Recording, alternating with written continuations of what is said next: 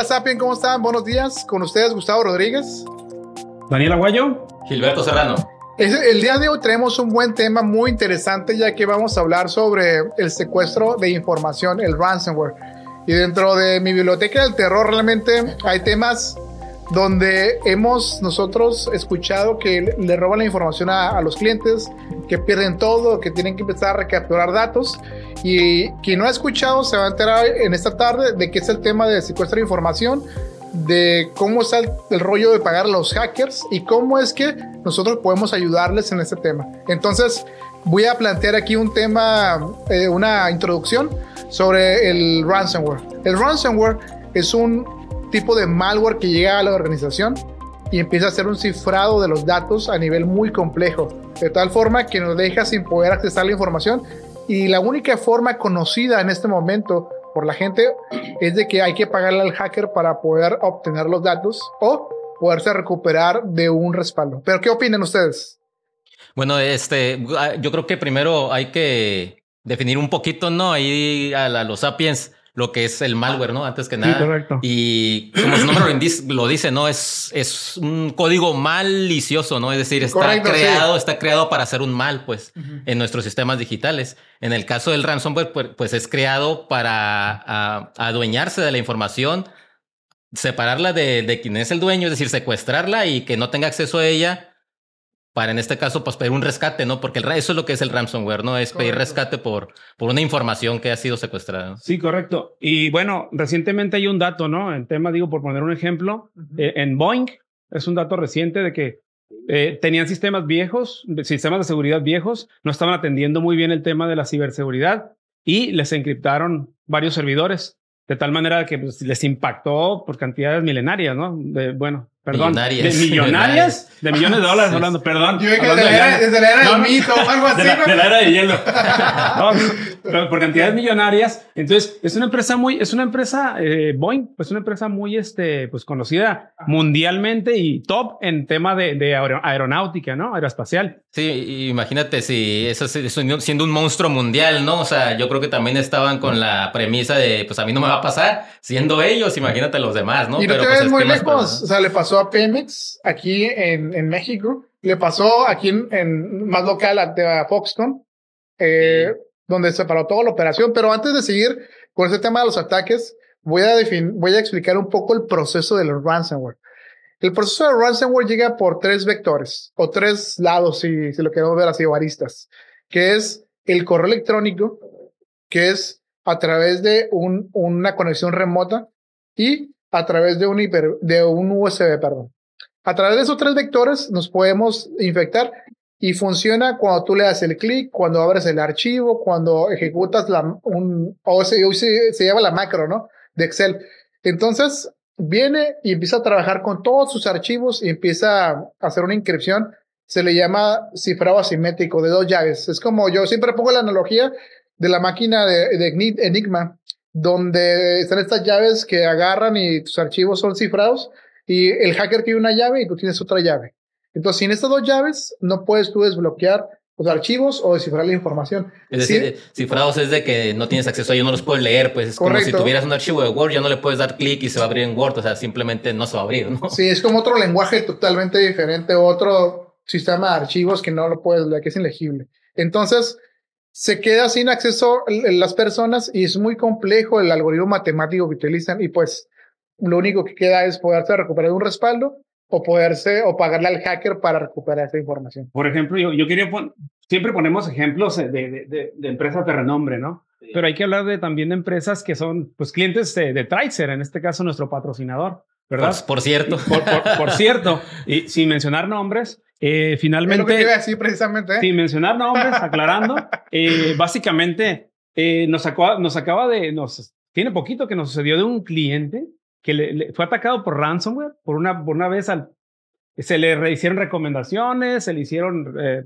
presupuestos y demás. Dijo, así seguimos, ¿no? Tenía uh -huh. su información, sí. tenía un pequeño respaldo de seis meses este, de, de, de, actualizado, ¿no? Es decir, perdí información de seis meses a la fecha. Pues le echamos a volar ese respaldo y luego le recomendamos, dijo que no. A los meses otra vez no tomó las medidas, recomendaciones y demás. Y de nuevo. Nuevamente otra oh, vez. claro que recuerdo. Recuerdo ese cliente que fuimos y lo aconsejamos. Sí. Y reincidió una segunda y tercera vez, no sé si estamos hablando del mismo sí, cliente. Sí, es, ese, es ese. Pero no tomó sus consejos, que siempre le hacemos a todos los clientes, ¿no? Sí, correcto. Y, bueno. Sí, definitivo, ¿no? Digo, eh, de repente yo creo que con eso que le sucedió a ese cliente, con lo que tuvo que pagar, porque hasta donde sé, creo que optaron por, por pagarle al, atacante, digo, con, lo, con lo que Dos veces. invirtió y hubiera comprado cinco veces, cinco veces este, protección, ¿no? Pero bueno, este, el, el punto es de que a todos les puede pasar. Y además no solo una vez, ¿no? O sea, no se trata de nomás, ah, ya recuperé mi información y ya así como que ya me inmunicé, ¿no? Como si fuera el pago una, hasta como una vacuna, ¿no? En realidad tú más bien te vuelves como cliente asiduo, ¿no? Como sucedió con, Fíjate que esta empresa. Hay un framework, yo soy, vuelo con el tema de los frameworks, ¿no? Pero eh, dentro de NIST hay una fase que se le llama post-infección o post-incidente, que se debe trabajar un tema de fortalecimiento de la red. Que hay que después. Sí, fortalecimiento de los sistemas y siempre hacer una documentación. Pero bueno, el tema de fortalecimiento siempre lo dejan al último porque las empresas, al momento de un ataque de ransomware, detienen su operación.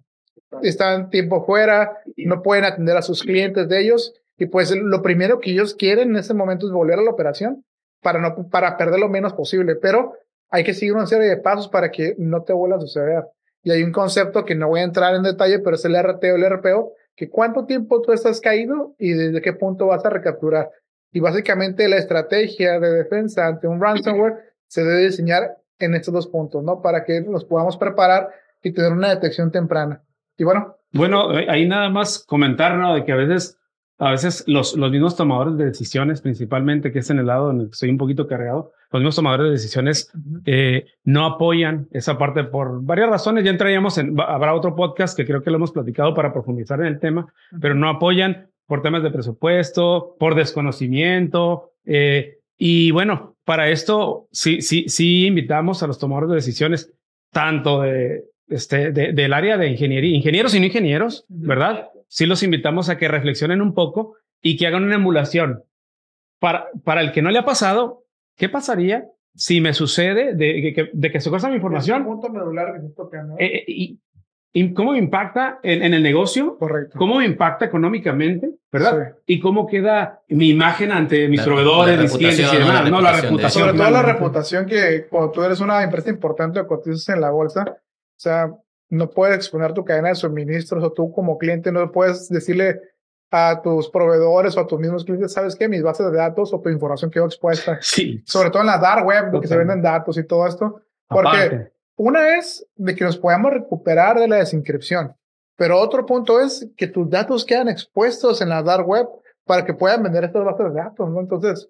Que ya, que digo, que ya incluso, digo, aparte de lo que estamos eh, aquí platicando del, del, del impacto económico, porque el impacto económico eh, en ese caso sería, por ejemplo, si lo que te va a costar regresar esa, esa información, lo que estás dejando de ganar porque no eres productivo durante ese tiempo y ese tiempo no va a ser poco, ¿eh? O sea, uh, dependiendo, dependiendo del, del, tipo de empresa. Si no me equivoco, son 30, 30 días sí. para poderte recuperar. Pero puede ser Aprox, ¿no? aproximadamente. Vas a estar detenido 30 días. Entonces, mes y medio, dos meses, y todo ese tiempo, pues cuánto estás perdiendo finalmente. Sí, totalmente ¿no? de acuerdo. Y estás deteniendo. Bueno, digo, no sé si. Entonces, es el, es el, digamos que el, el, el tema de, digo, no sé si, si, si, si, decirlo así, pues pero es el tema de miedo, ¿no? Porque aquí, aquí, aquí, a quién le gustaría caer en, en, en, esa situación. Pero bueno, el punto es, eh, para eso estamos aquí, Sapiens, ¿no? O sea, hacer, hacer sí, conciencia o ayudarlos a hacer conciencia también a, a, quienes deben de, de saber y conocer este, de este tema, ¿no? Para prevenir y que no les pase, es decir, el, el, menos down, el, menos downtime posible y seguir adelante. Correcto. ¿Algunas recomendaciones? Bueno, yo haría, yo haría algunos tips, por ejemplo, hoy en día,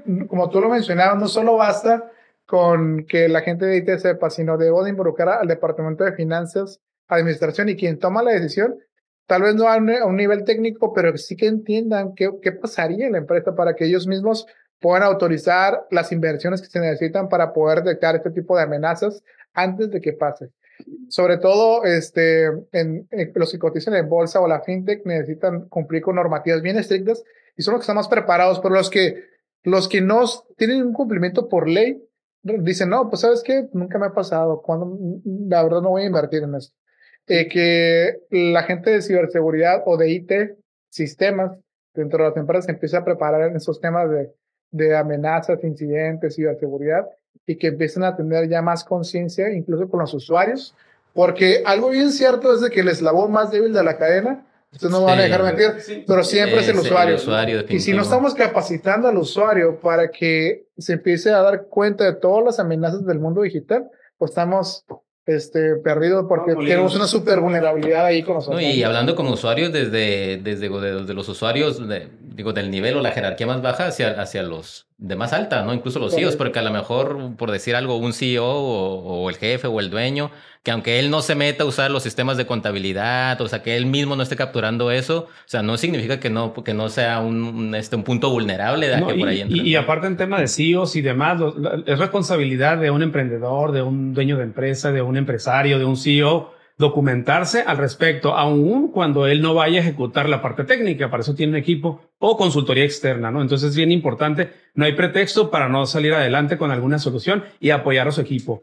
Sí, que de hecho mencionaste algo muy importante de sobre ser responsable. Eh, yo creo que debería ser como un, factor, yo no sé si lo hacen actualmente, ya ven que se dan los títulos eso de empresa socialmente responsable, ¿no? Pero, pero debería ser uno de los factores de que cómo cuido la información, ¿no? Porque como comentaba Gustavo, muchos dicen, no, ahorita pues no me ha pasado y no, no voy a invertir en eso porque incluso me atrevo a decir que algunos son de decir, si, si se me pierde la información, se la roban, pues la vuelvo a capturar, ¿no? Pero no están pensando dónde va a ir a caer esa información, ¿no? Y eso es dejar de ser responsable. No, no me quiero ver como muy político, pero está la ley de protección de datos en posesión de servicios personales y obligados.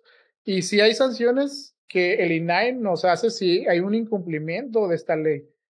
mucha gente piensa que no tenemos nada, pero si el INAI es el encargado de hacer estas acciones. Entonces, este, como recomendaciones, pues prepárense más en tema de ciberseguridad, investiguen más qué es el tema del ransomware y pues bueno, este, vamos a invitarlos a que sigan eh, a nuestro podcast, a, nuestras redes sociales y bueno, aquí el buen Dani creo que tiene preparado el speech, ¿no? La cifra, la, de la, frase, la frase del episodio. Básicamente, este, no me quiero ir, claro, es este, estamos hablando de, de, de lo que es este ransomware y bueno, pues somos una de las, somos, Tracer es una de las empresas a nivel mundial, ¿eh? Que puede recuperarse de una caída de ransomware sin pagarle a los ciberdelincuentes, ¿sí? Entonces, eh, pues acérquense, pregunten, eh, nos pueden seguir a través de, las redes sociales, Facebook, Instagram, LinkedIn, Twitter, eh, TikTok, y a final de cuentas, eh, bueno, nos pueden encontrar ahí como Grupo Tracer, y bueno, pues básicamente, este, me quiero despedir de este podcast agradeciendo, y bueno, queremos despedirnos agradeciendo este podcast eh, con la siguiente frase del, del episodio, ¿verdad? Que dice así, el ransomware no discrimina, impacta pequeñas y grandes organizaciones. La protección es un compromiso que todos debemos asumir. Dice todos, no dice el departamento de Haití, no dice nada más el tomador de decisiones. Entonces, ánimo, nos dejamos pensando con esto. Ahora sí que vamos a pensar. Gracias, Sapiens. Póngase la pila. Bye, adiós. Hasta luego.